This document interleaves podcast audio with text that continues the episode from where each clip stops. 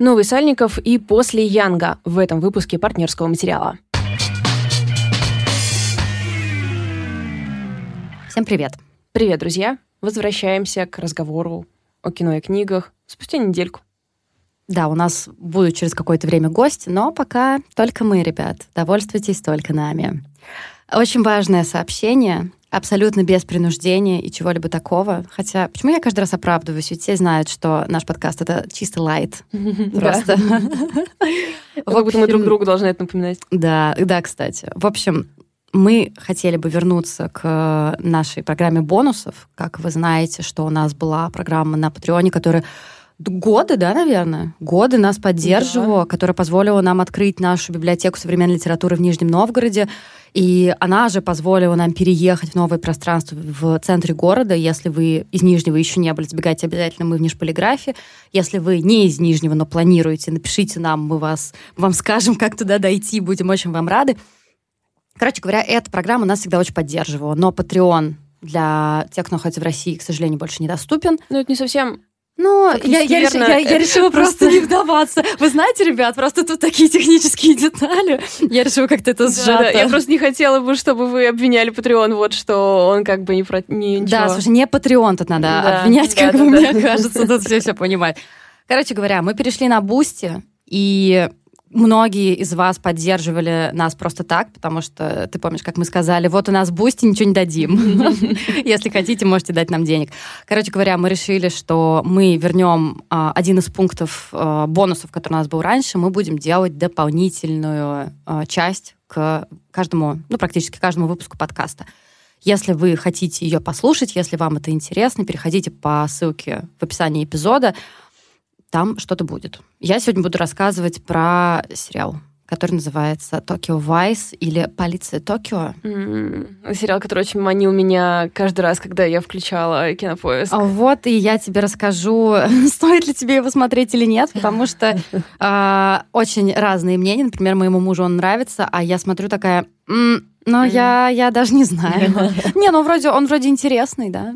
А я буду рассказывать про книжку «Каким быть человеку», которая мне очень понравилась, а всем людям на Goodreads очень сильно не понравилась. А у меня главный вопрос. Людям на Goodreads вообще в целом да. что-то нравится, кроме вообще, Ханьи Янагихары да. и Донны Тарт? Это тебе не Литрес, это и не LiveLib. Это люди очень высокого интеллектуального уровня лид. Слушай, люди с LiveLib мне просто уже как родственники. Я объясню. Так как у нас библиотека, если да. вы не слышали про это. Периодически, когда э, нам либо присылают новые книги, либо отдают новые книги, либо еще что-то, я обращаюсь к либо, потому что ну, физически все это прочитать невозможно. И, соответственно, свое мнение я составляю в том числе на основе десятка рецензий оттуда. Эти ребята знают себе цену. Угодить им супер сложно. Если мы однажды, Валь, с тобой напишем по роману, нам хана. А, а как тебе тот момент, когда мы выяснили, что наш подкаст размещается там, и мы обнаружили, что его там Это на Литресе было. комментарии? На Литресе. А, а я говорю про Life Leap, но на Литресе, конечно, тоже было жестко. Прикиньте, на Литресе, оказывается, нас никто не любит. Шок вообще. Найдено единственное место на Земле. А, да, и, возможно, нас никто не любит, потому что 10 минут записи прошло, мы до сих пор не перешли к основной теме э, подкаста. Что ж, профессионализм. Такой формат.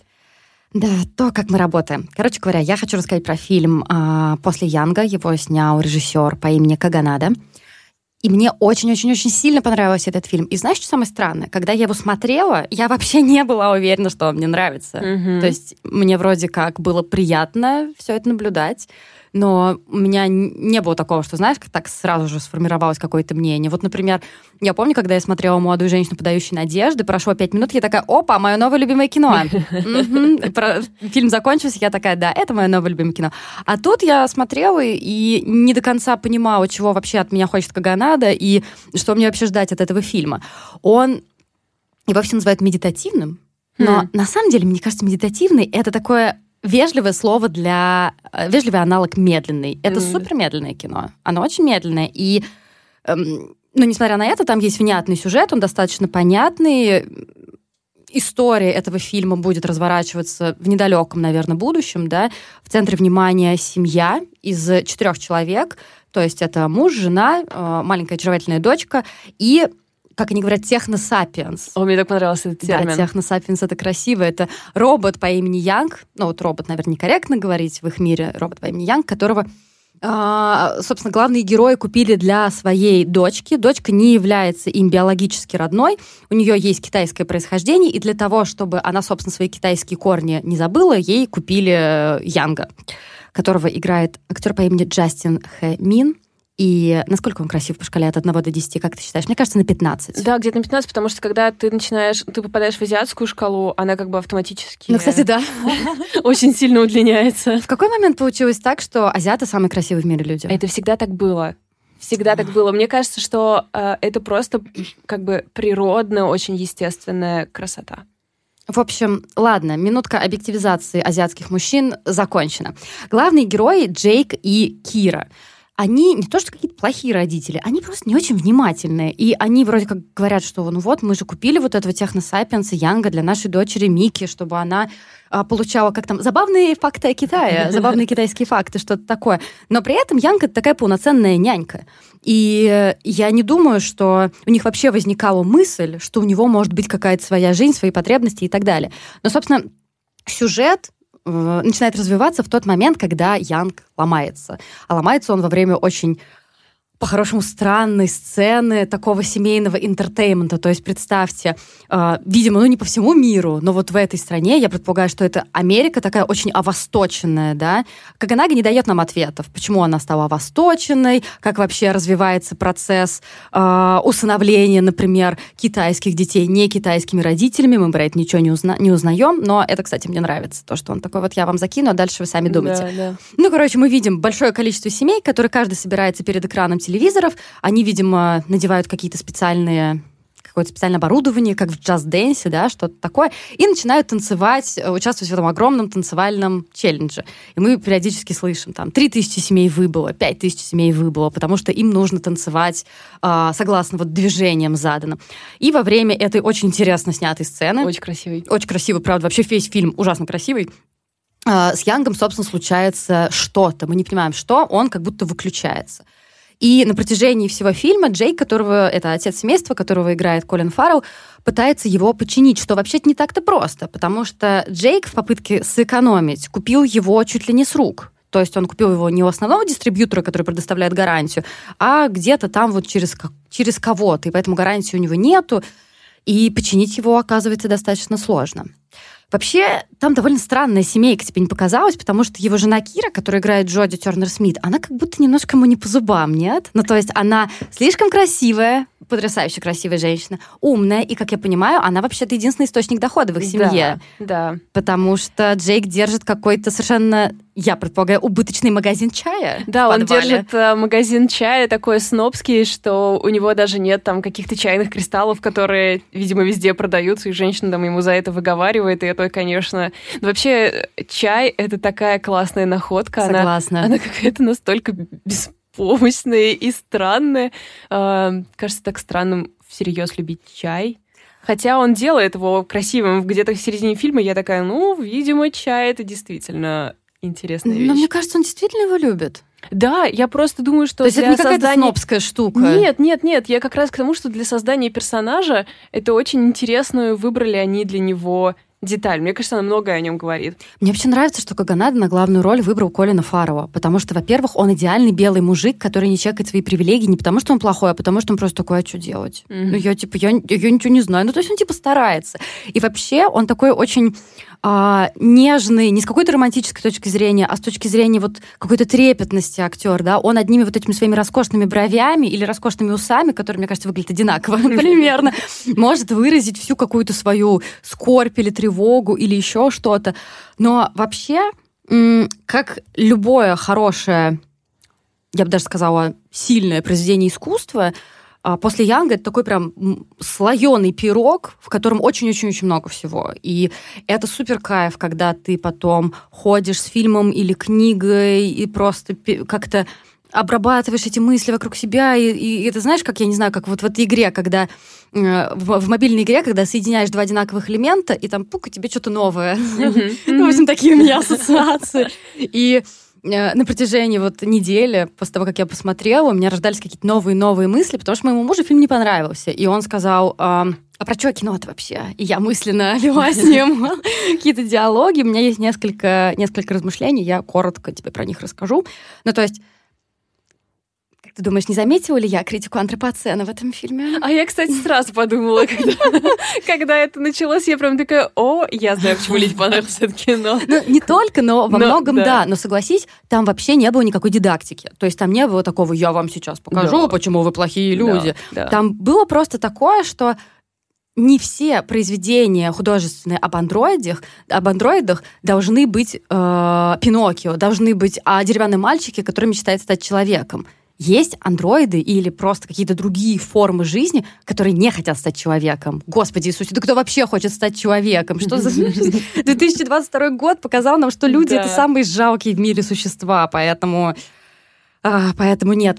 Ты знаешь, мне кажется, что это во многом происходит, потому что Кагана, как, э, Каганада как будто всех одновременно любит. То есть он любит и белых мужиков, которые не чекают свои привилегии, и э, людей, которые условно в социальной категории другие, и детей, и женщин, и всех. Но он как будто ко всем относится с одинаковым с одинаковой беспристрастностью, но при этом большой любовью. Мне кажется, у него как раз вот этот э, взгляд андроида нового типа на них, да, на всех. Реально, он кстати. как будто бы равных видит их равными э, да? такими вот э, существами. И из-за этого тон у фильма такой ровный. Тебе поэтому и не кажется, что кто-то здесь плохо, а кто-то хорош.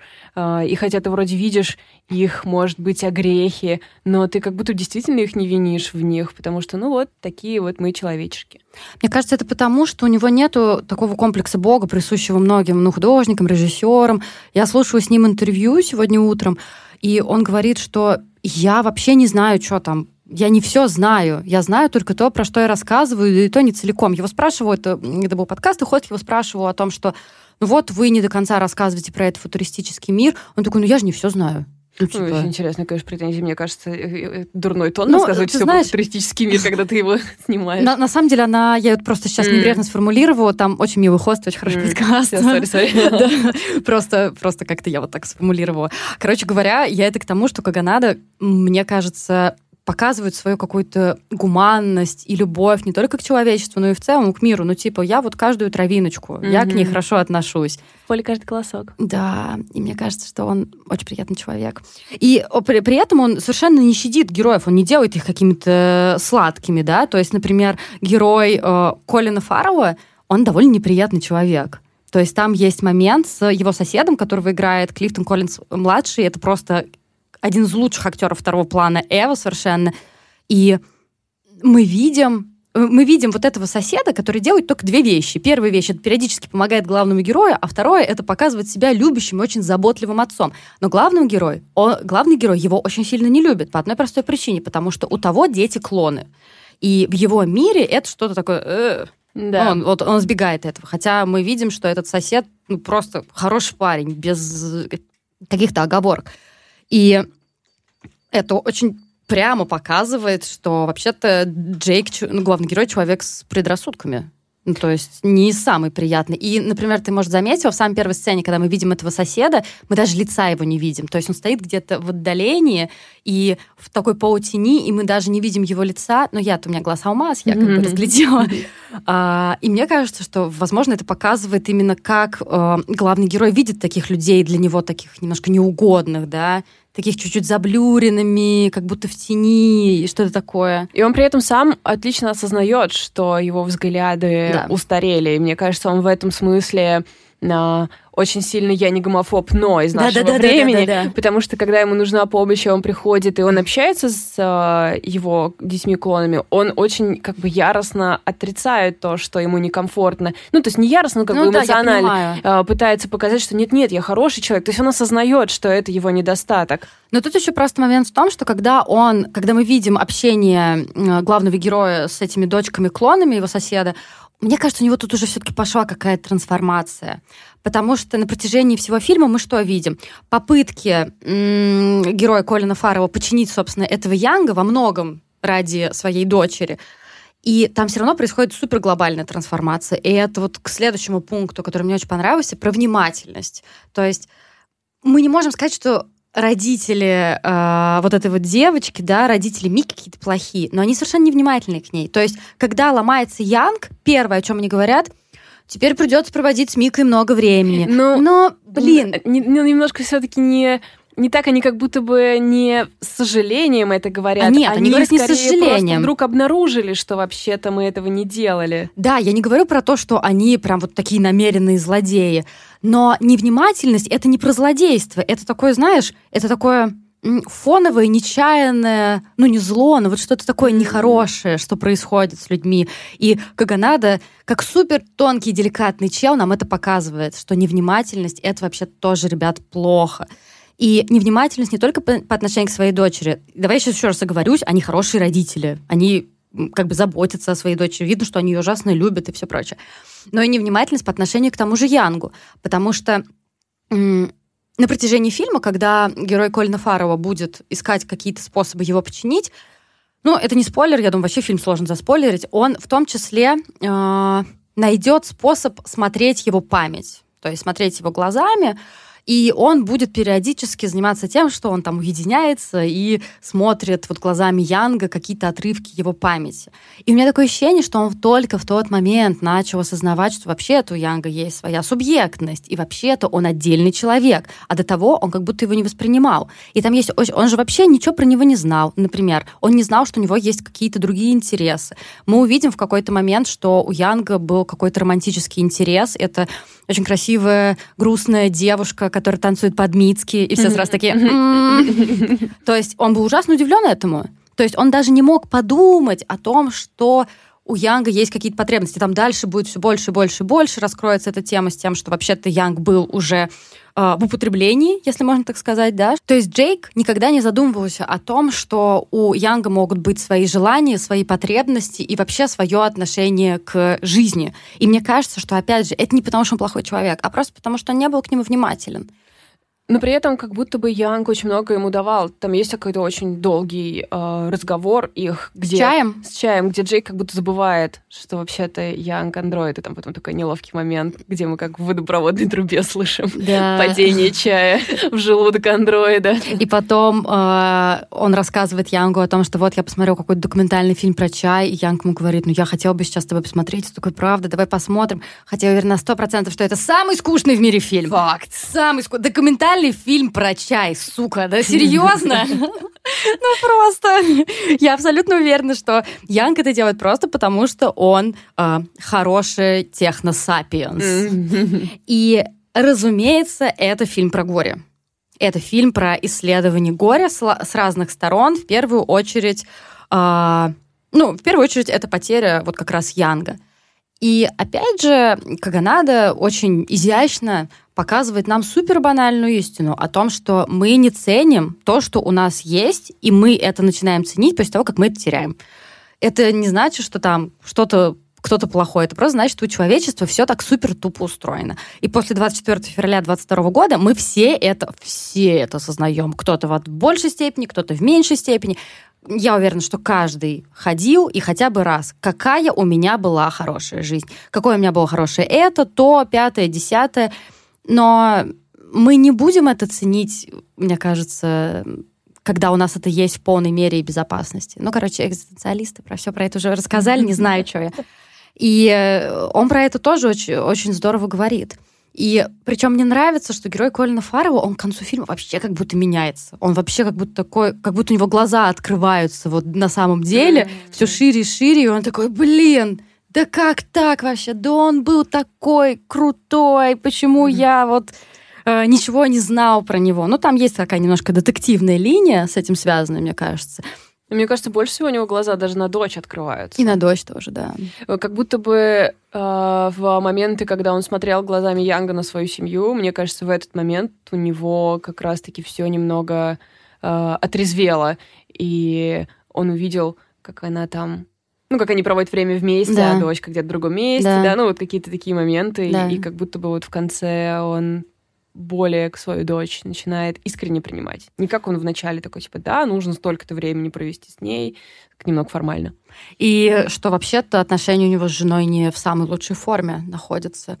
Это, опять же, мне кажется, про невнимательность. То есть они же делают как по шаблону все, что нужно, целуют друг друга перед уходом на работу. Мне очень понравился момент. Они живут в таком одноэтажном доме со стеклянными дверьми, тоже а, не, я не знаю, это восточный стиль или нет, но мне кажется, тоже такой да, восточный да, да, стиль. Там... Они же сидят э, во время чаепития, да? Нет, там у него даже форма дома, на самом деле, японская, mm-hmm. с а, вот этой дыркой в середине. Да, да, да. И там есть просто момент, где они оба уходят, и они уходят в разные стороны mm-hmm. через разные двери. Mm-hmm. Такой простой вроде бы прием, но мы сразу такие, опа, мы это разгадали, mm-hmm. у них трещина mm-hmm. в браке, что-то там не так. А, хотя я реально просто считаю, что она слишком крутая для него. Но, это просто факты. Ну ладно, у них там любовь, так что так что ладно. И через вот это вот, через попытку понимания Янга, да, как она задает нам, пуляет просто в нас вопросами, как из автомата. Еще один вопрос. Насколько мы вообще можем познать другого человека? То есть ни хрена же мы не можем. Мы можем разговаривать сколько угодно, мы можем в голову ему залезть, но мы все равно не поймем его до конца. И мне очень нравится эта история сейчас как, как бы особенно актуальная, связанная с постпамятью, да, то есть есть вот это исследование Марианны Хирш, э, книга «Поколение постпамяти» о том, что вообще-то память существует только вот в одном виде, угу. только вот у меня, например. У носителя. Да. да, только у носителя. А все остальные памяти, это уже постпамяти, это вообще все нищетово, это все как горошина, которую закидали груд грудой чего-то другого, да, и ты до этой горошины никогда не докопаешься, ты должен просто принять, что вот горошины и груды — это уже одна, одна часть. И то, что вот главный герой пытается понять Янга, буквально залез, э, залезая ему в голову, и все равно у него до конца не получается. И эта история про непознаваемость, она тоже как-то меня... Меня вообще это все согрело. Хотя вопросы, которые Каганат задает, они вообще все грустные. Ну, как будто бы он... Э, я, я согласна Согрело, потому что ну, для меня э, ответ в том, почему согрел, несмотря на грустную общий лейтмотив, заключается в том, что во всем этом есть какая-то гармония жизненная. Вот ты смотришь, он их как-то так всех расположил на такой тонкой ниточке, и несовершенство одного сбалансированы какой-то там теплотой другого или как-то, то есть как будто бы он нам показал, что да, мы все очень несовершенны, и э, ну, как-то в каких-то частях мы неправы. Ну вот такие вот мы, как птички, как, э, как травка, ничего с нами не поделаешь, и как будто бы в этом есть какая-то гармония жизненная. Да, и как будто он говорит, что ну вот мы же, мы же все-таки все все такие. У нас mm-hmm. у всех какие-то плюс-минус одинаковые проблемки. И потому что большая часть хороших фильмов, к сожалению, она про одиночество. Ну, это правда. Вообще большая часть какого-то искусства, она так или иначе, если чуть подковырнуть, она про то, что каждый человек одинок. А Каганадзе как будто наоборот говорит, ну а чего мы одиноки-то? Угу. Ну смотрите, ну у нас же у всех там, что у людей, что у клонов, что у техносапиенсов, у нас же плюс-минус все одно и то же. И действительно это очень сильно, очень сильно согревает. Да, критика говорит, что Слишком Каганад, конечно, сладенький. Mm. И то, что такое у него все красивенькое и стерильное. Но с вами говорит человек, которому понравился фильм «C'mon C'mon». Так mm. что я как-то в последнее время плюс-минус все готов принимать. Так что я, наверное, порекомендую фильм «После Янга» режиссера Когонады как, просто каждый раз произношу его фамилию по-разному. Я надеюсь, что если однажды он узнает про это, он меня простит. Режиссера Каганады. Это тот же самый, кстати, парень, который снял восхитительный фильм «Колумбус». А у меня, знаешь, было два замечания еще насчет этого фильма. Ну, как будто бы мы их бонусом а, обсудим. Давай, давай, давай. Давай.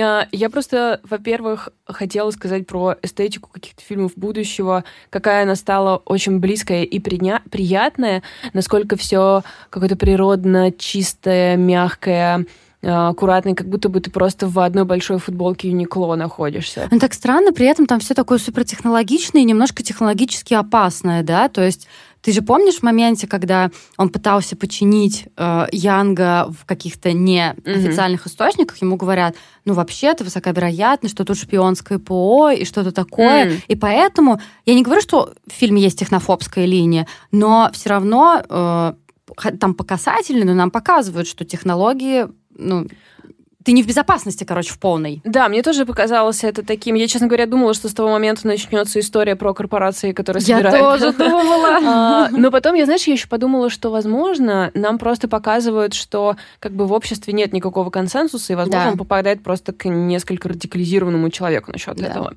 А, и, еще мне кажется, что Каганада немного искупался в Кадзуо Сигура ванной, потому что и клоны, и э, робот, купленный в поддержку детей, да, специально Мгм. созданные Да-да-да. братья и сестры для а, детей, это как будто бы просто супер его территория, и это не я говорю не о том, что он что-то украл, естественно, я скорее о том, что это как будто сигнал, если так, э, так тема однозначно...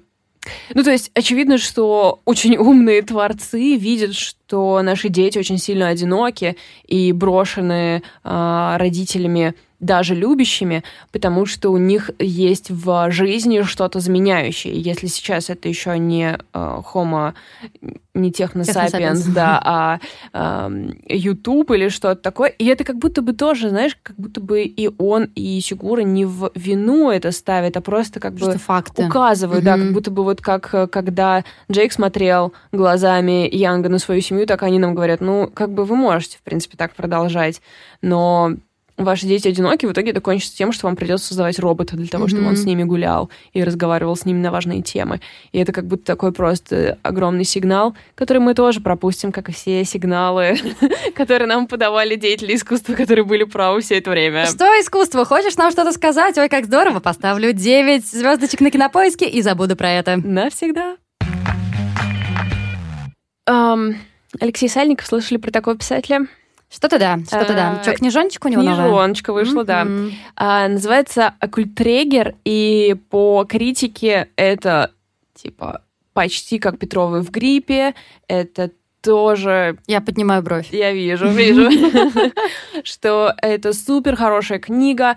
Э, Я на самом деле вообще-то э, люблю опосредованно Сальникова, который принято не любить. Можно вот один вопрос? Вот по постпамяти, все такое. Почему я всегда все запоминаю не так? Я Так. абсолютно... Я не читала опосредованно, потому что ты мне сказал, что это плохая книга. И я такая, я не буду ее читать.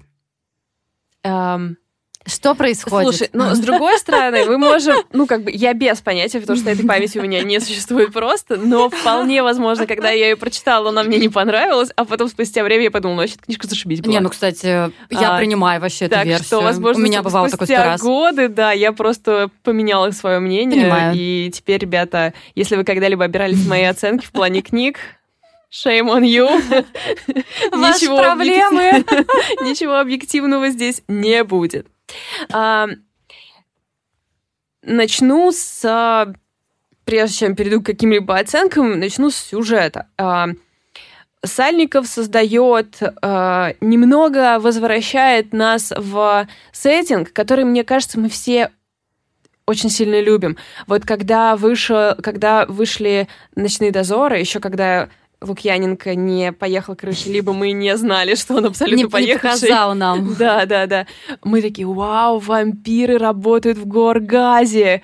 Офигенно. Но это было прикольно. Это было прикольно, и это, мне кажется, нравилось всем или почти всем. Факт. И поэтому, когда я поняла, что Сальников решил пойти на эту территорию, что нечисть в быту Да нашем... come on, серьезно? Да, я просто, вау, это мне нравится. Блин, это что-то такое, прям какой-то guilty pleasure, прям Мгм. какое-то основательное. Да, да. И ты, когда понимаешь, что ты заходишь вот туда, ты сразу понимаешь, что тебе кое-какие вещи нужно будет отпустить. Потому что, да, если мы обсуждаем ангелов, чертов и ведьм в э, реалиях маленького сибирского городка, ну, то есть есть определенные правила у этой игры, и я их приняла сразу. А, Я хочу вам только сказать, друзья, что если вы захотите ее прочитать и сами разобрать этот мир по кусочкам, то вам, возможно, не нужно меня сейчас слушать, потому что в первой части книги Сальников очень э, аккуратно делает вот эту классную работу, когда он тебе мир не объясняет, а ты его сам по контексту Ну, собираешь обожаю. в кучку. Да.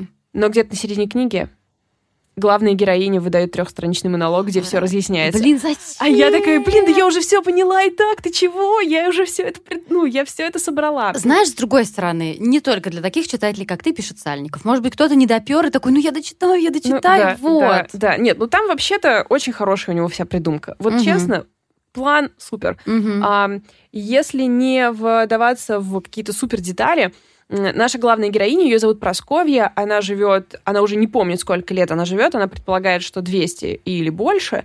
Э, ее работа заключается в том, что она э, что-то вроде посредника между ангелами и бесами, чертями это одни и те же сущности, в общем, mm-hmm. адовыми. А, а так-то главная ее работа, когда на город находит какая-то муть. Э, как хорошее слово. Да, она должна эту муть переосмыслить. И, короче, выглядит это как? Э, муть а, появляется в форме чего-либо. Ну, там, например, малиновая девятка, которая очень громко играет музыку во дворе. Малиновая девятка? Ну, или вы там какая-то машина, да. Малибым песня. А, и... а, и она должна, Прасковья должна пойти и переосмыслить эту муть, от которой умирают люди, между прочим. То есть, как бы, это, конечно, неприятный какой-то объект, но вообще там, где он находится, очень сильно увеличивается количество смертей. Как Светлана и Воронка. Да, да, да, да, да, да, да, да. Она должна пойти эту муть переосмыслить. А как ее переосмыслить? Э, сложно объяснить в двух предложениях, но суть в том, что она как бы ее перекладывает в чью-то голову, и кто-то это из этого рождает что-то. Как пример. Как пример. Mm-hmm. Она берет эту э, девятку, с которой играет громкую музыку, переосмысляет ее в фестиваль, и какому-то человеку приходит в голову, нужно сделать фестиваль. Делает фестиваль, люди радуются, и от этого повышается температура в городе. Сложная. Ну, не, не, интересно звучит. Интересная, но сложная система, которую он несколько раз возвращается к тому, чтобы мы полностью поняли сам процесс. И вот теперь он мне уже кажется совершенно естественным, так что я даже не могу его объяснить. Но мне показалась вот эта идея с переосмыслением говна в что-то хорошее. А это Сальников очень хорошо пере... подхватил то, чем мы вообще занимались все это время. Переосмысление говна.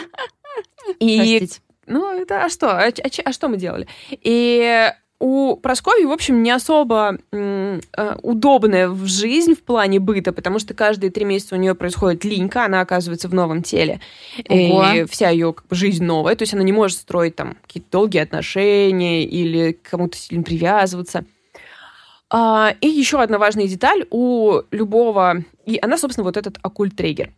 Но слово, э, вчера я тебе говорила, тебе слово это очень не понравилось. Да. Оно здесь, во-первых, ироническом ключе, угу. а, а он как раз его когда она там говорит в какой-то момент, что она появилась в, в седьмых-десятых, угу. и именно вот на этой территории, а что типа в других регионах может вообще никак не называется. Очень угу. забавный этот момент. И для работы оккультрегеру нужен гармункул. Это существо, а, которое а, я погуглила, гармункулами называют существа, которые выглядят как люди, но не люди, которые какие-то алхимики когда-то делали. В общем, что-то... Как гомункул? Блин, я знаю гомункул. А гомункул, наверное, правильно да, слово. Гомункул. Да, гомункул. А почему гомункул я решила? Да, да, гомункул. Это вот. чуваки, которых типа собирали из всякой грязи, да, говна, да, золота, да, еще что-то да, такого, да. да. да. Гомункул, значит, угу. R, да. да. И вот он у нее есть, угу. и он как раз залог ее деятельности. То есть если он у нее украден, э, то она превращается в обычного человека. И гомункул принимает образ ребенка. Угу. То есть каждые три месяца они оба трансформируются. И тут э, нужно отдать должное э, вообще какому-то я не знаю, что ли это какой-то стилек, который в последнее время появился, но когда Сальников описывает гомункул, просто Евгения Некрасова и Колечно Малечина... Это хотел сказать. Да-да-да. Появляются в комнате и машет мне рукой. Там еще как-то э, в какой-то момент э, он, э, там Просковья от первого лица, она говорит, типа, вот он, там, гомункул в этой итерации Миша протягивал мне свою рукавичную руку. И я прям, Некрасова! Ворвалась Некрасова! А я думала, ворвалась, господи, как ее зовут? Королева хорроров российских. Как зовут ее, я забыла. Дарья Бабылева со своим Игошей. Я Кстати, просто до сих пор не могу да, забыть. Игоша, у меня травма. У меня ужас, травма Игоша, от ужас. великолепнейшей книги в Юрке. В Юрке. Великолепная книга. В общем, да, э, ну то есть это тоже не уровень никакого естественного плагиата, это скорее... Да, ну просто в воздухе, наверное, витает, да? какой-то вот этой приятной новой традиции, что ли, какой-то сложившейся. В общем, очень мне этот момент, эти, эти моменты понравились. И э, также с ними работают демоны и работают ангелы. И здесь Сальников делает очень милую вещь, где то, что у нас есть определенные стереотипы о том, об этих сущностях, он их очень сильно меняет. Ангелы — это такие алкоголь-зависимые мужики, которых с трудом можно сподвигнуть, то, чтобы они помогли оккультрегеру. Они, их, в общем, задача за оккультрегером следить и воскрешать каждый раз, если ее случайно кто-то убьет или не случайно. А бесы — это, наоборот, ужасно обаятельные, классные люди, которые во всем хороши, которые очень... У них всегда чистота, у них все очень стильно, они всегда собирают очень много лайков, с ними приятно вместе находиться. И а, их задача... Они, в общем, делают очень много добра. Угу. Я все никак не могла понять, что же, почему же они такие... Почему же они демоны, почему же они черти. И идея там такая, что Э, люди сами вполне справляются с тем, чтобы соблазнять э, друг друга и грехопадать ага. бесконечно, а задача демонов быть как раз таким недостижимым немножко идеалом для них, чтобы людей вот раздражать своим существованием, А-а-а. что рядом а. есть такой хороший человек во а, всем да, хороший. поняла. Короче, половина моих, под, э, половина моих подписок в Инстаграме. Да, Я да. Поняла, и да. мне показалось это очень классно. Да, прикольно. Что вроде люди, как и сами, э, варятся в аду. Вот, в общем, такой примерно сетап. И сюжет крутится вокруг э, задачек, которые им предстоит решить. Параллельно они задаются довольно интересными, серьезными вопросиками. И в целом ты, с одной стороны, читаешь какой-то блокбастер, потому что очень любопытно, чем сейчас все кончится, кто-то погибнет или не погибнет, или что. А с другой стороны, ты понимаешь, что вообще-то тебе показывают, там, не знаю, один год из многовековой жизни всей этой компании. Mm-hmm. И э, хотя происходят какие-то задорные вещички, для них это все просто э, рутина. То есть они, конечно, так себя не ведут, но в целом они часть, часть из этого просто навсегда забудут. И этот тон мне тоже, э, тоже понравился. Что меня, может быть, немного смущало, но это, возможно, ребят, чисто моя, мой сейчас фокус — мы помним, что в Сальнике, в, в Петровых гриппе был такой очень наполненный, сложный язык, mm-hmm. ты все время как-то на него э, уделял ему особенное Такой внимание. Очень, да, да, да, да. Очень вязкий. И как будто бы мне к этому роману э, претензии исключительно моя субъективная в том, что мне эта художественность сейчас так не близка. Это он, он абсолютно безупречен. Там не очень классные метафоры, как у него было в Петровых. Здесь все описания очень живые. А, весь этот сеттинг просто наполнен какими-то образами, и ты каждый раз думаешь, вау, классно сказано, вот классно сказано, вот здорово. Но просто в данную минуту я как будто бы не могу полностью им насладиться. Мне хочется кажется, простоты? что это, да, что какая-то театральность в этом есть, mm-hmm. а мне как будто бы хочется чего-то более простого. Но это не совершенно не в книге дело, имейте в виду. То есть это просто я э, отвлекаюсь на свое личное ощущение, потому что так Сальников э, здесь просто ни одной ноты мимо. Но мне кажется, тебе в таком случае зайдет степь Фасякиной. Я, как понимаю, ты ее еще не начала читать, да? Немножко начала, да. Ага, мы с тобой просто обсуждали, что у нее тоже есть какие-то как, как это сказать, ну, надстройки в языке, mm-hmm. да, mm-hmm. вот в том, который она использует. И мне показалось, что степь как раз, она написана проще, чем рано, но проще не в смысле, что это более скудный язык, а в смысле, что он как будто... Я даже не знаю, как, как, как это описать. То есть она как будто хочет максимально быть понятой, да, и он как будто более четкий, и тут же еще, тут же еще ситуация была в том, что рано, как она сама говорила, это что-то более кровоточащее, да, более тревожное, вот это как будто только что вот все это произошло, а в степи есть некоторое отстранение все равно, потому что это было 10 Давно. лет назад, mm-hmm. да? Вот, поэтому мне кажется, что тебе надо лакирнуть степью. Возможно, Если хочешь да. русскоязычного mm-hmm. автора, но при этом с таким более... Mm-hmm. Мне не нравится слово «простой», как вот сказать? Не знаю, надо придумать. Если mm-hmm. вы знаете, как, как сказать, когда вы описываете язык какого-то романа, который выглядит лаконичным, то напишите там в комментариях. Да, но мне кажется, да, когда ты читаешь Васекин, ты видишь, что, вау, этот язык лаконичный, но также ты понимаешь, что он лаконичен не случайно, что... Ну, что он мастерски да, лаконичен, да, конечно. что все это очень сильно подобрано. Да. А, и еще один момент, на котором хочу остановиться. Многие отмечают, что это феминистский роман. А, и я как бы, да, типа, ребят, минуточку. Если у нас хорошая главная героиня, прописанный по-умному. Это не значит, что это феминистский роман. Но это моя претензия к критикам, но не к Сальникову. Потому что это уже вторая его героиня, а вообще-то в Петровых тоже была очень крутая там была героиня. Петрова офигенная Офигенная просто. была Петрова, да. А в опосредованно главная героиня, по-моему, Евгения, Мгм. она вообще всю книгу главная героиня, и они второстепенные. И она там просто тоже очень хорошо сделана. И Ну, то есть, если видишь просто нормально прописанную умную женщину, да, то это феминистский роман. А то, что Сальников просто нормальный человек, который нормально к женщинам относится, ну, нет. Да. И просто здесь а, у нас есть главная героиня, есть ее подруга, которая тоже оккультрегер, Мгм. и есть ее подруга, которая без черт. Мгм. И эта троица, я их сразу разложила а, на девчонок из Чик. Я просто А, кастинг да подобрала ладно? сразу, и у меня А от начала до конца кто? были девчонками из Чик. А, за исключением, наверное, Шмыковой, потому что она у меня не умещалась сюда, в, потому что их три. А главная Пришлось- героиня кто? Горбачева? Горбачева. Мгм. Поняла, поняла. Она немножко горячая голова. Ага, Такая вот горячая она. голова. И в какой-то момент э, мне очень понравилось, там она ей доводится поговорить с престолом, это какой-то, в общем, самый главный маг и волшебник. И он ей говорит, типа, вот, и что вроде есть легенда, что ты вообще изначально была мужиком, а потом тебя мы сделали женщиной. А она говорит, это бы многое объясняло. И он говорит, ну, не в твоем случае, ты всегда была бабой. И я прям, «М, хорошо. Ты, ты так описываешь, что непонятно, это хорошо или нет, но если ты говоришь, что Да, хорошо, то значит да, норм. Да, в смысле, что вся ее смелость, вся ее решительность, всё, поняла, поняла. вся ее успешность в ее странном деле объясняется не тем, что она вообще-то изначально мужик, она всегда бабой была, просто такая классная баба. Класс. И, в общем-то, здесь все героини очень проактивные, а, и очень бодренько справляются с тем, что им э, подкидывает их странная судьба. И, конечно, здесь не обходится без какого-то а, сарказма, что ли, над нашей жизнью, потому что очевидно, что Сальников либо писал это в пандемию, либо правил в пандемию, Мгм. потому что пандемия здесь появляется. Мгм. И это, конечно же, очень гармонично вкладывается в уста чертей, которые, а, ну, как бы предвидят, что в мир ждет что-то такое вот плохое.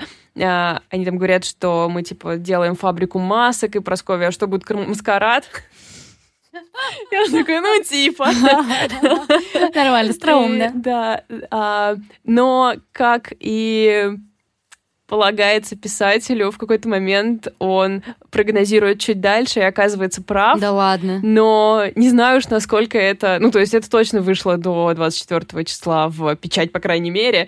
Но А, это точно было написано. И точно было Да. написано. То есть можно, конечно, было эту строчку, но она меня очень сильно резанула. И то, в каком шутливом она была тоне, знаешь, положено. То есть мне кажется, он правда как бы... а, этот прогноз был скорее просто из понимания, что ну, какая, какая-то херня еще впереди ждет. Ну, короче, кто-то, в отличие от нас, серьезно относится к сводкам американской разведки, и это, видимо, Алексей а, Сальников. Екатерина Миха- Михайловна Шульман и Алексей Сальников, да. В общем, друзья, я могу э, рекомендовать оккультрегер смело. Да, э, некоторая художественность, некоторая может быть, э, в части там какого-то юмора иногда кажется, что немножко скринжевалось. Но с другой стороны, э, я вам еще раз хочу сакцентировать, что вот этот сеттинг, он предполагает, что здесь будут шуточки такого порядка, что здесь будет э, повествование такого порядка. Ну, нужна смелость вообще, тебе не кажется, чтобы в 22-м... Ну, ладно, окей, не считая... Да.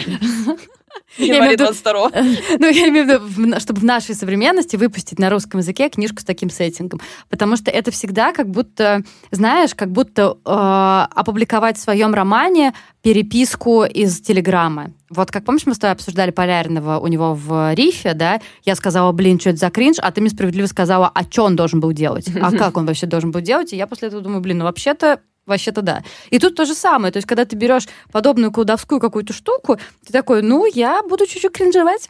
Да, И это как бы в правилах игры. И мне понравится, да. Э, Нужна смелость, короче. Я согласна с тобой абсолютно, что нужна смелость, и как будто бы в этом, знаешь, еще есть... а, Сначала я подумала, что в этом есть, как бы сказать, не, совре- не сво- не современность этого в том, что мы возлагаем вот все стрёмненькое, что у нас в жизни есть, э, какой-то вот неустроенный наш быт, нашу Мгм. какую-то вот эту всю эм, панельку э, возлагаем это на потусторонние силы, mm-hmm. а не на то, что мы не в состоянии mm-hmm. взять ответственность за свою жизнь. Это Но... у него так? Нет, это я вот этого боялась. Я а, думала, что ага. вот поэтому несовременно так использовать. Но он говорит, нет, вот это как раз все. Это наше с вами, ребята. А черти и э, оккультрегеры занимаются совсем другими вещами и просто... Короче, вот как-то он хорошо так это вот выворачивает, что не на кого возложить ответственность. Даже если рядом с нами ходят черти, это все равно не их вина, а наша. И думаешь, ну что ж. Да, последняя, тут... последняя дверка прикрыта. Да, то знаем мы одного чела, который обвинял панельки. Ничего теперь? Черт. Все быстро переключаем просто его песни в плейлистах. Максимально быстро, насколько можем, да. Блин, да. Это, это, это, удар, конечно. Момент, на котором я хочу даже вот остановиться, Лид. Лид про Хаски говорит сейчас. Я так а что ты хочешь остановиться? Все жду. Что? А как же моя родина, как ребенок, наблевавший варежку? Да он же, блин, он всю жизнь дружил с Захаром Прилепиным. Ну не всю жизнь. Тогда они супер давно друганы. Да. И надо было еще, мне кажется, тогда это А мы такие, ну ладно, песни все равно хорошие. Так да, да, да понимаешь, мы опять э, просто мы не можем отрефлексировать ни один момент до конца. И опять мы возвращаемся к тому, можем ли мы отделить произведение от автора, вот эта вся херотень, на которую уже надоело на эти темы уже говорить, если честно. Но вот я решила для себя, что я не могу, про... поэтому я просто пролистываю все его песни, хотя я очень их люблю. А мне я кажется, обожаю раз... вообще Хаски. Я тоже, и мне кажется, как раз это вот этот случай это один из тех моментов, который, ну, в каком-то смысле ставит в этом споре для меня точку. А мы должны вообще сказать, почему мы так на Хаста да, реагируем? Не, ну потому что э, Появились некоторые источники, которые говорили, что он уже там какое-то количество недель или даже месяцев находится в Донецке, что он как-то все это дело поддерживает, что про, про него пишет Захар Прилепин, который известен своей провоенной позиции, да, и тут как бы вопрос в моем случае не то, что в осуждении, ну что понятно, да, разумеется, потому что у меня наливаются глаза кровью каждый раз, когда у кого-то позиция отличающаяся от моей, я это пока еще не научилась прорабатывать, но меня такое ощущение, как будто меня накололи я прям, блин, ты чё? А как же это? Я обернулся, а это Путин. Чего? Зачем? А может быть, так и было? Вот э, я в сторис просто опубликовала, когда заметку про нашего мальчика. Мне как раз написали, что, может быть, так реально и было, что, может быть, просто... Ну, Ой, а, сложно, мы тогда, сложно. ребят, разводим руками, потому что это такой уровень э, слоев, на который нам не пробраться, поэтому можем оценивать как раз вот уровень, который нам доступен. И здесь как бы, да, для меня вот эта ситуация ставит точку, потому что, потому что творчество этих людей больше не безобидное.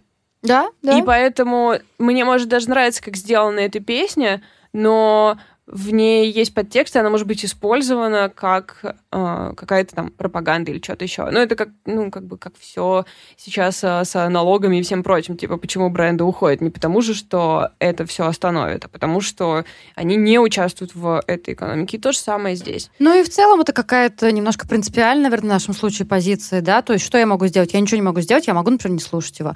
Или, например, в нашей библиотеке нету книг Захара Прилепина, несмотря на то, что я считаю, что, допустим, Саньки — это очень мощный художественное произведение. Ну, то есть Тут, мне кажется, вообще ни у кого нету вопросов к этому. Это просто мощнейшая книжка. Но у нас его нет, и я не знаю, что должно случиться, чтобы книги Прилепина появились э, в нашей библиотеке. Это просто какое-то какое-то маленькое внутреннее сопротивление, которое мы можем делать. Мне очень понравилось, у него был пост про какие-то премии. Про Нобелевскую премию? Не, не про Нобелевскую, а про, про книжные премии ага. в России сейчас. И он там писал, что, ну, что, что все продались, все либералы, какая-то там такая политика. Mm-hmm. У него у текстов, что вроде я вообще-то со времен там по-моему, он обитель припоминал, или Саньку как раз. написал книжку За обитель 20. получил, да. Да, наверное, после обители. Он такой, я, типа, написал после с тех пор, ну, книг 5-7, типа, не помню сколько. А, а что-то вот они на них внимания не обращают. И Егор Михайлов из Афиш справедливо написал, так, может, они говно. Сделал-то не в количестве. Офигенно. И я как бы, ну ладно, если что, нет, не прямая цитата, это я сократила довольно большой текст. А, блин, ну ладно. Э, да. А я думала, он прям так и написал, думаю, респект. Что вообще, что... Как ну, говорят как на Первом канале, что миндальничать. Да, ну просто как бы Егор их читал по требованию по процуса. По... Вот это слово. Мне что, инсульт? По требованию работы. Ну все, ладно, друзья, мы сворачиваемся, и для всех практически, если вы хотите послушать еще кусочек нашего эфира, он доступен на Boosty в виде, который мы узнаем после того, как загрузим его. Да. Ссылка есть в описании, и там же есть ссылка на инстаграм нашей библиотеки. Будет здорово, если вы про нее расскажете, например. Нам нужны новые читатели, и мы нужны им. А если у вас есть возможность донатить кому-то другому, а, там, у кого нельзя называть. А, в общем, никакого давления, потому что сейчас существует огромное количество организаций, которым тоже очень-очень нужны деньги, очень нужна наша поддержка. А, делайте это, если вы считаете это нужным. Мы очень надеемся, что вы все находитесь в безопасности. Крепко вас обнимаем. Спасибо, что вы с нами.